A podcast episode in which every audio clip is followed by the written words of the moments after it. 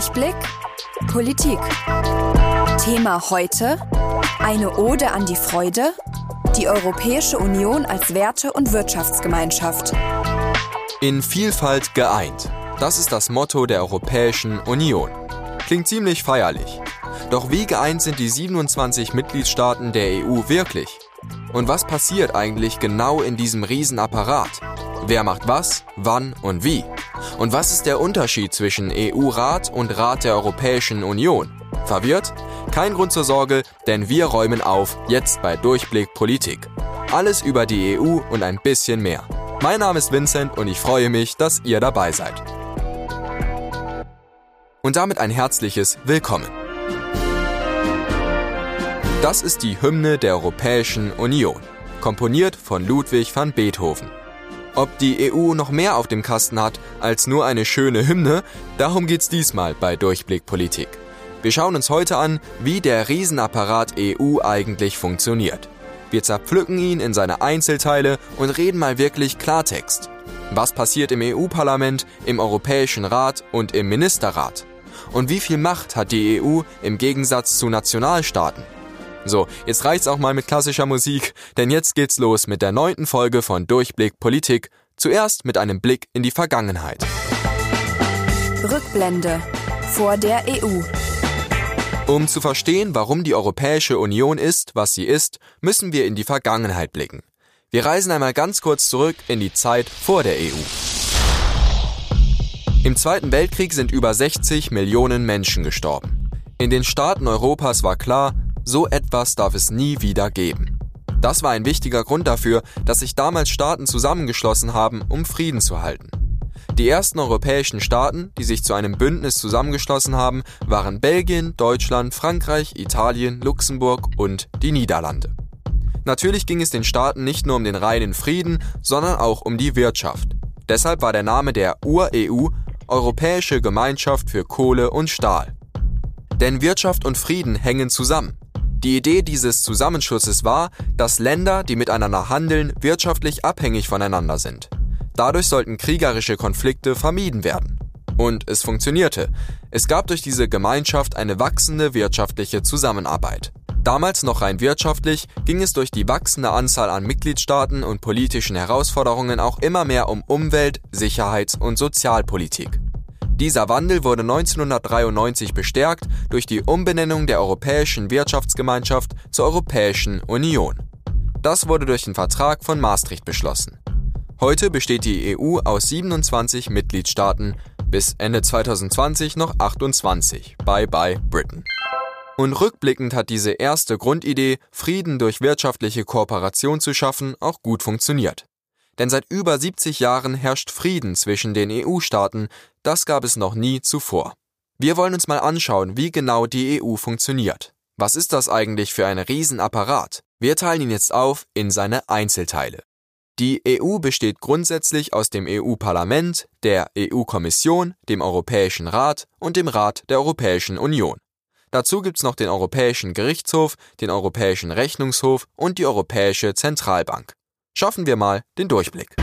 Das Europäische Parlament.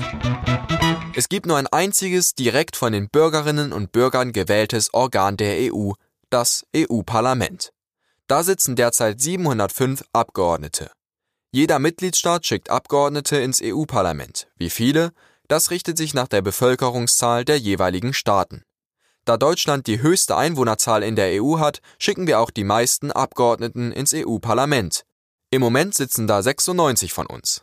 Aber die Abgeordneten sind nicht nach Herkunft im Parlament verteilt, sondern nach politischer Zugehörigkeit. Auch in der EU gibt es Konservative, Grüne, Sozialdemokraten, Liberale und so weiter. Eigentlich vergleichbar mit unseren Parlamenten, nur dass im EU-Parlament alle Mitgliedstaaten zusammenkommen. Der Hauptsitz ist in Straßburg, Frankreich. Das EU-Parlament wird alle fünf Jahre gewählt von uns bei der Europawahl das nächste Mal 2024. Okay, soweit so gut. Aber was macht das EU-Parlament? Die Antwort kann man in drei Funktionen unterteilen. Parlament, die erste, Gesetze. Die Abgeordneten im EU-Parlament können selbst keine Vorschläge für Gesetze machen. Sie haben kein sogenanntes Initiativrecht, das ist der EU-Kommission vorbehalten, über die wir gleich sprechen. Das EU-Parlament kann aber die Kommission auffordern, bestimmte Gesetze vorzuschlagen. Und das EU-Parlament stimmt über Gesetzesvorschläge ab, um sie dann entweder anzunehmen oder abzulehnen. Wenn ein Gesetz vom Parlament angenommen wurde, muss es noch vom Ministerrat abgesegnet werden, über den wir auch gleich noch sprechen. Parlament die zweite Haushalt. Wer über die Verteilung von Geld bestimmt, hat gleichzeitig die Macht, politische Schwerpunkte zu setzen. Diese Macht teilen sich auf EU-Ebene das Europäische Parlament und der Ministerrat. Der Haushalt wird meist für einen Zeitraum von fünf bis sieben Jahren beschlossen. Der neueste Haushalt wurde für die Jahre 2021 bis 2027 beschlossen und ist rund 1074 Milliarden Euro schwer, auch aufgrund von Corona so hoch. Die Kommission stellt zuerst einen Haushaltsentwurf vor, den kann das EU-Parlament ablehnen oder annehmen. Parlament die dritte Kontrolle. Das EU-Parlament kontrolliert die anderen EU-Institutionen, heißt es kann die Arbeit dieser Institutionen, die Verwendung der Gelder überwachen und die Umsetzung von EU-Recht sicherstellen. Bei einem Vertrauensverlust kann das Parlament die Kommission sogar auflösen. Drei wichtige Funktionen, die 705 Abgeordnete im EU-Parlament da übernehmen. Weiter geht's mit den Wächtern der EU. Die Europäische Kommission. Die Europäische Kommission ist das Exekutivorgan der EU. Hier gibt es verschiedene politische Schwerpunkte, wie zum Beispiel Umwelt, Jugend oder Wissenschaft. Jeder Bereich hat seinen eigenen Vorsitzenden, genannt Kommissar. Jeder Mitgliedstaat stellt eine Kommissarin oder einen Kommissar. In der Kommission an sich arbeiten rund 32.000 Mitarbeiterinnen und Mitarbeiter. Hauptsitz der Kommission ist in Brüssel. Ganz wichtig, die Kommission ist ein supranationales Organ der EU, das heißt, sie ist unabhängig und überstaatlich. Die Kommissarinnen und Kommissare vertreten in der Theorie nicht die Interessen ihrer Heimatländer, sondern nur die der EU. Diese nationale Unabhängigkeit ist wichtig, wenn man sich die Funktionen der EU-Kommission anschaut, die wir wieder in vier Kernfunktionen unterteilen können. Kommission die erste Gesetze. Die EU-Kommission ist das einzige EU-Organ, das ein Initiativrecht besitzt, nur sie darf Gesetze vorschlagen. Über diese entscheiden dann das EU-Parlament und der Ministerrat. Aber wie gesagt, auch das Parlament kann die Kommission auffordern, Gesetze vorzuschlagen. Kommission die zweite Haushalt. Die EU-Kommission stellt auch den EU-Haushalt auf, der von Ministerrat und Parlament beschlossen wird. Danach verwaltet die Kommission die Ausgabe der Gelder. Kommission die dritte Repräsentation. Sie vertritt die EU auf internationaler Ebene, zum Beispiel durch Aushandeln von Übereinkommen zwischen EU und anderen Ländern, wie beim Brexit-Deal. Kommission die vierte Hüterin der Verträge. So wird die EU-Kommission oft bezeichnet, denn eine ihrer wichtigsten Aufgaben ist es, über die Einhaltung von Verträgen zu wachen, zusammen mit dem Europäischen Gerichtshof, dem obersten Gericht der EU. Sie kann Staaten sogar anklagen, wenn sie Verträge nicht einhalten.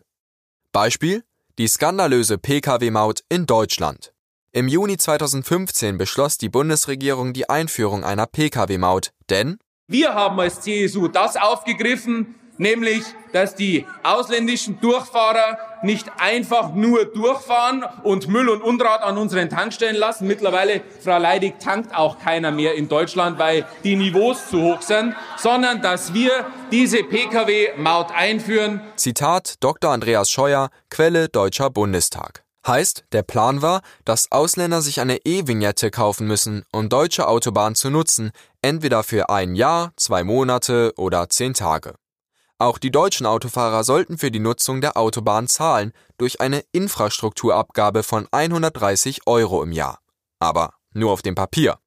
Die Kosten sollten eins zu eins wieder von der Kfz-Steuer abgezogen werden, so der Plan. Und sie ist europarechtskonform, glauben Sie es endlich. Alexander Dobrindt, der damalige CSU-Verkehrsminister Quelle Deutscher Bundestag. Nur letztendlich war die Pkw-Maut dann doch nicht so europarechtskonform. Denn da kam die Europäische Kommission, die Hüterin der Verträge, ins Spiel. Keine Woche nach dem Beschluss der Bundesregierung eröffnete die Europäische Kommission ein Vertragsverletzungsverfahren gegen Deutschland. Es gebe, Zitat, erhebliche Zweifel an der Vereinbarkeit des Gesetzes mit EU-Recht. Die deutsche Bundesregierung handelte mit der Europäischen Kommission einen Kompromiss aus, sodass das Vertragsverletzungsverfahren beigelegt wurde. Gerettete Pkw-Maut? Weit gefehlt. Die österreichische Regierung klagte daraufhin vor dem Europäischen Gerichtshof und das mit Erfolg. Der Europäische Gerichtshof gibt der Klage statt, denn ausländische Autofahrer werden durch die Maut diskriminiert. Damit verstößt sie gegen die Grundsätze des freien Waren- und Dienstleistungsverkehrs der EU. Problem? Aufträge an Betreiberfirmen für die Umsetzung der Pkw-Maut wurden schon parallel verhandelt. Durch die Kippung der Maut sind enorme Kosten entstanden, schon bereits jetzt 80 Millionen Euro an Steuergeldern und dazu drohen eine knappe halbe Milliarden Euro an Schadensersatzzahlungen. Teure Sache. Und sie ist europarechtskonform. Glauben Sie es endlich. Also, die EU-Kommission kann Gesetze vorschlagen, den Haushalt aufstellen und verwalten, die EU auf internationaler Ebene vertreten und Verträge hüten. Sie hält den Laden EU praktisch zusammen und passt auf, dass alles mit rechten Dingen zugeht. Weiter geht's mit dem Organ, wo die Führungsetage der Mitgliedstaaten sitzt. Der Europäische Rat. Im Europäischen Rat kommen die Staats- und Regierungschefs der EU-Länder zusammen, also Angela Merkel, Emmanuel Macron und so weiter. Normalerweise tagt der EU-Rat viermal im Jahr plus Sondergipfel zu bestimmten Themen wie Corona oder Brexit. Seine Funktionen können wir auch hier wieder in drei Kernkompetenzen unterteilen. EU-Rat die erste Zukunftsfragen. Die Staats- und Regierungschefs kümmern sich im EU-Rat in der Regel nicht um den Kleinkram, um das Alltagsgeschäft der EU, sondern um die großen Zukunftsfragen. Der EU-Rat entscheidet, welche Themen der EU wichtig sind. Er ist die höchste Ebene der politischen Zusammenarbeit zwischen den Mitgliedstaaten. Der EU-Rat ist aber kein Gesetzgebungsorgan und erörtert oder verabschiedet deshalb keine EU-Rechtsvorschriften. EU-Rat die zweite Verteidigungspolitik. Der Rat legt die gemeinsame Linie bei der Außen- und Sicherheitspolitik der EU fest. Dabei berücksichtigt er die strategischen Interessen der EU. EU-Rat die dritte Ernennung. Die Staats- und Regierungschefs im EU-Rat ernennen auch hochrangige EU-Funktionen. Sie wählen ihren eigenen Ratspräsidenten, also die Chefin oder den Chef des EU-Rats, zurzeit Charles Michel. Sie schlagen einen oder eine Kommissionspräsidentin vor und ernennen offiziell die gesamte Kommission. Sie wählen mit der Kommissionspräsidentin den hohen Vertreter der gemeinsamen Außen- und Sicherheitspolitik. Und die Staats- und Regierungschefs im EU-Rat ernennen das Direktorium der Europäischen Zentralbank einschließlich des Präsidenten. Also, die Staats- und Regierungschefs der EU-Mitgliedstaaten treffen sich im EU-Rat nicht nur um nett zu plaudern, sondern um die Schwerpunkte der EU, die Verteidigungspolitik und um EU-Ämter festzulegen. Und schließlich kommen wir zum EU-Organ, das immer gerne mit dem EU-Rat verwechselt wird. Der Rat der Europäischen Union. Im Rat der EU treffen sich die Ministerinnen und Minister der Mitgliedstaaten. Deshalb nennt man ihn auch Ministerrat oder einfach nur Rat. Geht es um die Wirtschaftsthemen, treffen sich die Wirtschaftsminister und Ministerinnen der Mitgliedstaaten. Geht es um Verkehrspolitik, treffen sich, naja, die Verkehrsminister und Ministerinnen. Jedes EU-Land übernimmt wechselweise den Ratsvorsitz für jeweils ein halbes Jahr. Deutschland hatte den Ratsvorsitz 2020. Zurzeit ist es Slowenien. Ministerrat die erste, Gesetze. Wie eben schon erwähnt, wandern Gesetzesvorschläge der Kommission zum Parlament und abschließend zum Ministerrat. Ministerrat die zweite, Außenpolitik. Nach den Leitlinien des EU-Rates entwickelt der Ministerrat die Außen- und Sicherheitspolitik. Ministerrat die dritte, Koordination. Er koordiniert die Politik der EU-Mitgliedstaaten in den jeweiligen Fachbereichen, also Wirtschafts- und Haushaltspolitik, Bildung, Kultur, Jugend und Sport und Beschäftigungspolitik. Der Ministerrat übernimmt dabei die Leitung und Koordination der EU. Ministerrat die vierte Haushaltsplan. Er genehmigt den von der Kommission aufgestellten Haushaltsplan gemeinsam mit dem Parlament. Ministerrat die fünfte und letzte Verträge.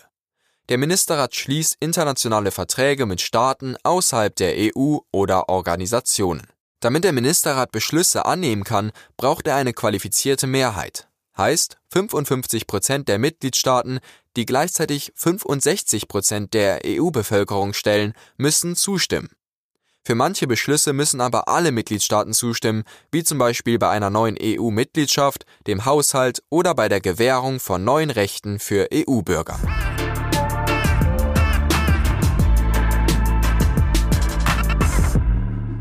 Also, das Parlament, die Kommission, der Europäische Rat und der Ministerrat sind vier wichtige Organe der EU. Dazu gibt's dann noch die Europäische Zentralbank, den Europäischen Gerichtshof und den Rechnungshof. Was ein Riesenapparat diese EU.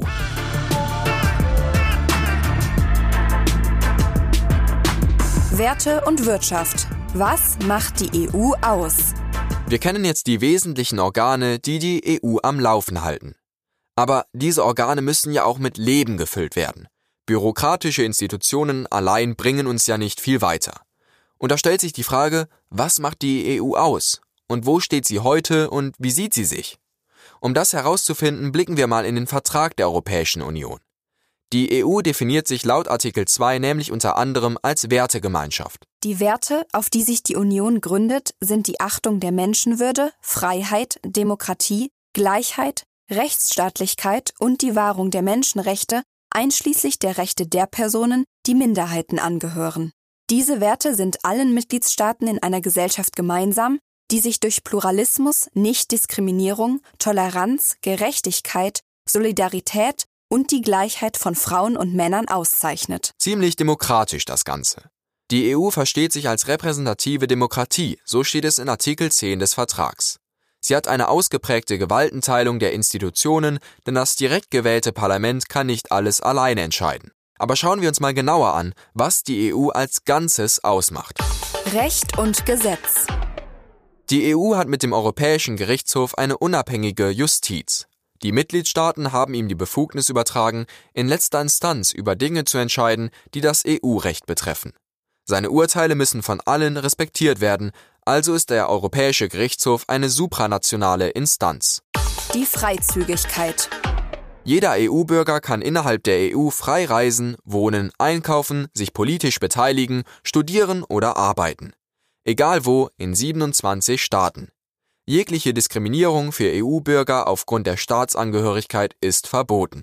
Der Binnenmarkt. Der Binnenmarkt ist der wichtigste Motor der EU-Wirtschaft. In der ganzen EU gelten die gleichen Regeln für das Kaufen, Verkaufen und Herstellen von Waren. Binnen bedeutet innerhalb, deshalb Binnenmarkt.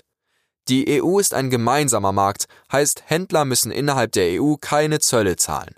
Wenn andere Märkte, wie zum Beispiel China, Waren in die EU verkaufen möchten, gelten für den chinesischen Markt in jedem EU-Land gleich hohe Zölle. Und ein weiteres zentrales Ziel der EU ist, ihre gewaltigen Energie-, Wissens- und Kapitalmarktressourcen so weiterzuentwickeln, dass alle Europäerinnen und Europäer den größten Nutzen daraus ziehen können. Der Euro. Eine der wohl bekanntesten Errungenschaften der EU ist der Euro erst in 19 der 27 Mitgliedstaaten die offizielle Währung. Eingeführt wurde er 2002 nach einer langen Vorbereitungszeit von über 40 Jahren. Es war also ein langer Weg. Die Europäische Zentralbank und die Kommission wachen gemeinsam darüber, dass der Euro seinen Wert und seine Stabilität behält. Also, die EU ist eine Wirtschafts- und Wertegemeinschaft. Sie versteht sich als repräsentative Demokratie, lebt von Freizügigkeit und ist ein gemeinsamer Binnenmarkt. Der Euro garantiert eine gleiche Währung in 19 der 27 Mitgliedstaaten. In a nutshell. Die EU im Alltag. Ziemlich viel Theorie das Ganze. Aber da fragt man sich natürlich, wo, wann und wie betrifft uns die EU im Alltag? Was entscheidet sie für uns und wie macht sie sich bemerkbar? Die EU kann nur in den Bereichen tätig werden, in denen ihre Mitgliedstaaten sie durch EU-Verträge dazu ermächtigt haben. Die Verträge legen fest, wer in welchen Bereichen Rechtsvorschriften erlassen kann, die EU, nationale Regierungen oder beide zusammen. In einigen Bereichen hat die EU die alleinige Kontrolle. Sie entscheidet zum Beispiel über Zölle, über die Flugsicherheit oder über die Fischereipolitik. In anderen Bereichen gibt es eine geteilte Zuständigkeit, heißt die EU kann Gesetze machen, aber auch die einzelnen Staaten, etwa beim Verbraucherschutz. Und wie merken wir als Bürgerinnen und Bürger die EU in unserem Alltag? Naja, zum Beispiel beim Reisen durch niedrige Handygebühren im Ausland, durch Reisen ohne Grenzkontrollen oder durch eine europäische Krankenversicherungskarte.